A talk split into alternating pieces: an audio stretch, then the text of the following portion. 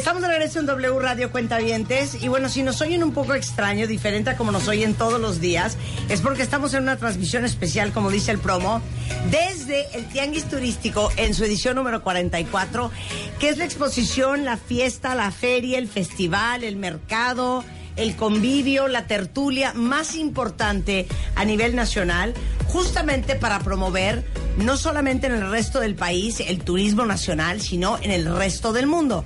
Y como saben, desde ayer hemos estado entrevistando a diferentes gobernadores, a secretarios y secretarias de turismo, pero aquí tenemos al máster de masters.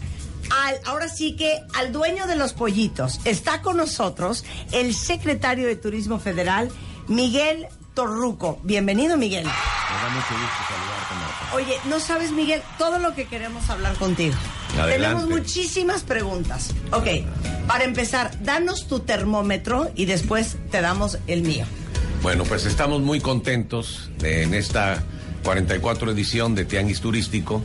Eh, por cierto, como lo dije en la ceremonia de inauguración, en 1976 surge a iniciativa de don Miguel Alemán y eh, me invita a participar ¿Qué? como presidente de la Asociación de Egresados de Turismo. ¿Pero tú eres un bebé? Bueno, sigo siendo. Entonces... eh, Ahorita tuvimos a René Martínez. Así es, yo inicié mis actividades profesionales a los 21 años, en 1971, como bellboy del Hotel del Paseo. Y en 1975 era yo presidente de la Asociación de Egresados de Turismo. Don Miguel eh, Alemán Valdés, quien siempre me brindó su amistad y afecto, me, además de haberme guiado en materia turística, eh, me invita al primer tianguis turístico. René Martínez eh, pues, era el, también el primer director de ese tianguis. Pues transcurrieron 44 años y ahora asistí como secretario de turismo Qué del buena, gobierno qué de México. buena historia. Espérame, es que esto a lo mejor mucha gente no lo sabe. Eras bellboy del Hotel Paseo. Del paseo, sí. A ver, espérame, ¿cuál era ese? No? Estaba eh, en donde es ahora Reforma 222, donde era está el Holiday Inn. Ahí Claro. estaba el Hotel del Paseo de Don Hugo Sí, Salinas yo era Rocha. Una niña, yo era una niña, Miguel, no puedo recordar. Don Hugo eso. Salinas Rocha era el dueño del hotel y eh, es el eh, pues el abuelo del actual eh, titular de la televisora. Y eh, don Hugo Salinas también como mi primer patrón me guió me llevó por todos los puestos hasta llegar a subgerente general. Del hotel. del Hotel del Paseo. Y con René Martínez iniciábamos el- los grandes eventos en reforma con las bandas estudiantiles de Estados Unidos que apoyaba mucho el Consejo eh, Nacional de Turismo de don Miguel Alemán y eh, traíamos eh, las bandas de todos los eh, high school de Estados Unidos y eran grandes eventos los que hacíamos en esa época bajo la guía también de René Martínez. ¿Algún día te imaginaste que ibas a llegar a ser secretario de turismo? Así es. Eh, uno de mis nueve libros es la historia de la Secretaría de Turismo y cada vez que pasábamos, que mis hijas estaban muy pequeñas, les decía en Mazarik, vean ustedes el octavo piso, ahí será mi oficina. Todo está en la mente, eh, todo es poder de la mente y lo que uno desea intensamente lo logra. Oye, esto es una gran lección de decretar, porque en este programa, aparte de hablar de turismo de vez en cuando, sí hablamos mucho del decreto y de los sueños y de y del empuje y de y de creértela, que creo que es algo que falta mucho en México. Entonces, escuchar tu historia de Bellboy a secretario de Turismo me parece espectacular. El decretar está en los siete principios de Hermes Trismegisto, el tres veces grande y maestro, en el libro del Kibalión, y además eh, es eh, los principios de Tot. Tot fue quien guió a Horus, hijo de Isis y Osiris. Eh, Tot se convierte, de acuerdo a los romanos, Qué bárbaro, secretario, esto es impresionante. Tot eh, evoluciona con los romanos y lo nombran Mercurio. Y para los griegos fue Hermes Trismegisto. Y tiene siete grandes principios, entre ellos está pues el decretar, todo es mente. Ahora solo te faltó decir, mi nombre es Miguel Torruco. Oye, a ver, entonces, ¿qué, qué planes tienes? Porque ahorita vamos a hablar de los cambios que nos tienen nerviosos a muchos. Pero ¿cuáles son tus planes para los siguientes cinco años y cacho? Bueno, primero, eficientar más eh, la gestión eh, turística desde el ámbito gubernamental. ¿En qué consiste? Pues que antes eh, los tianguis y las ferias pues las eh, organizaba todo un gran equipo de una Secretaría de Turismo con tres subsecretarías, un Consejo de Promoción Turística con 23 representaciones internacionales. Y en esta ocasión, pues simplemente sin el Consejo, sin las 23 representaciones, sin una subsecretaría, habiendo fusionado algunos cargos, sobre todo eliminando las direcciones generales adjuntas y tantas asesorías, pues ustedes vean en este eh, Tianguis, edición 44, ustedes son testigos de que no pasa nada, al contrario, tenemos 1.300 compradores, tenemos 383 suites comercializadas, 45 países asistentes y sobre todo lo más importante, las citas de negocio, rebasamos eh, lo histórico que fue el año pasado con 47.114 citas que ya aumentó un 5.3% más de citas que el año anterior. A ver, Miguel, lo que pasa es que todos los, a lo mejor ustedes cuentavientes que están escuchando el programa, no sabían que existía una cosa que se llama el Consejo de Promoción Turística, pero todos los que estamos a lo mejor en los medios y mucha gente que está dedicada al turismo sabían muy bien de este consejo que su labor y su misión era promover a México en el extranjero. Así es. Y en el interior. Así es. Eso se desmanteló, ya no existe. Y tienes, Miguel, a todo el mundo muy nervioso de cómo le vamos a hacer. Porque lo que sí es cierto es que del lugar número 6 de los países más visitados en el mundo, en cuatro meses ya estamos en el 7, Miguel. Sí, pero eh, eh, lo que no dicen muchos especialistas eh, que les gusta hablar de cifras, que esa pérdida de posicionamiento se dio al cierre del 2018, no en el 19. Es decir, las cifras del ranking mundial estará próximo a darlo después de tres meses la Organización Mundial de Turismo. ¿Cómo llegamos a ese sexto lugar? Llegamos a ese sexto lugar porque en el 2013 hubo una modificación de la metodología de medición del Banco de México, que afortunadamente ahora ya las estadísticas vuelven al INEGI y en el 2013 crecimos 40%, más que España, más que Francia, más que Estados Unidos, 40%, cuando todos crecen 5 o 6%. O sea, tú dices que eso fue un tema de pues metodología. hubo, una modificación metodológica que nos favoreció con 3.850.000 turistas y con un crecimiento atípico del 2013 al 2014, número uno. Ok. Número dos, también al momento de que Reino Unido eh, se sale de la comunidad europea, obviamente hay un boicot natural de la comunidad europea para Reino Unido. Lo sacan del mercado de los grandes ocho lugares y lo, lo bajan a otro sitio. Pero también Alemania tuvo problemas de carácter migratorio porque tuvo problemas con determinadas etnias que tuvo que restringir el ingreso a través de su sistema migratorio y también perdió espacios. Y también, finalmente, Turquía, que tuvo pues prácticamente un golpe de Estado, un problema de carácter social, eh, tuvo una caída del 28% y que ya se recuperó que fueron los que nos rebasaron. Entonces, ¿en qué lugar estamos? Estamos en el séptimo lugar en turismo de internación con 40 y, eh, estamos hablando de 41 millones eh, y tantos mil, 41.5 millones. Estamos en el lugar séptimo, que esa cifra la dará próximamente a conocer la Organización Mundial de Turismo. Bueno, Miguel, cuidadito salgo en el 9, ¿eh? No, no, porque nos rebasó Turquía, eh, que creció el 28%, y en materia de divisas, nos rebasó Austria, eh, en este año, eh, el 18.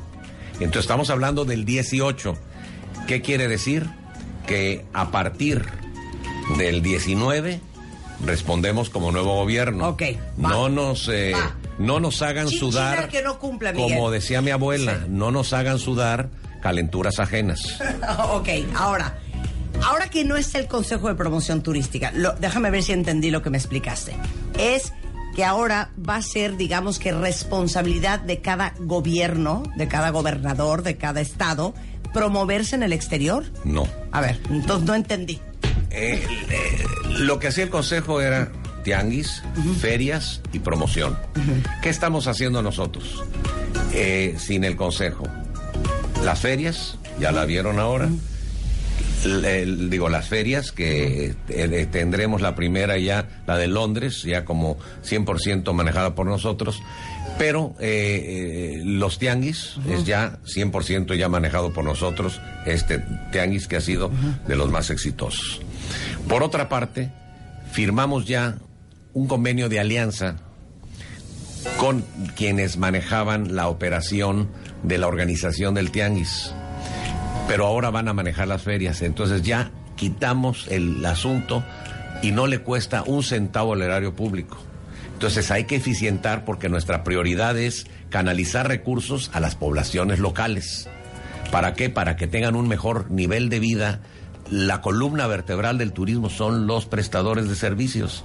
Entonces no era eh, muy positivo tener paraísos turísticos conviviendo con infiernos de marginación. Por eso se está canalizando una política social para mejorar los estándares de vida de la población local, darles mayor infraestructura, servicios básicos, escuelas, salud, etcétera. Ellos obviamente servirán mejor al turismo, pero eso también va a serenar al país en los índices delictivos. Se han escogido 14 ciudades turísticas para apoyar a sus poblaciones eh, locales. En el caso de Acapulco, en nacimiento, se canalizaron 600 millones de pesos, el próximo año también, y así iremos cada dos años a través de la Secretaría Sedatu para fortalecer esas plazas de vocación turística. Por otro lado, también estamos nosotros, pues la mejor promoción es la política interior.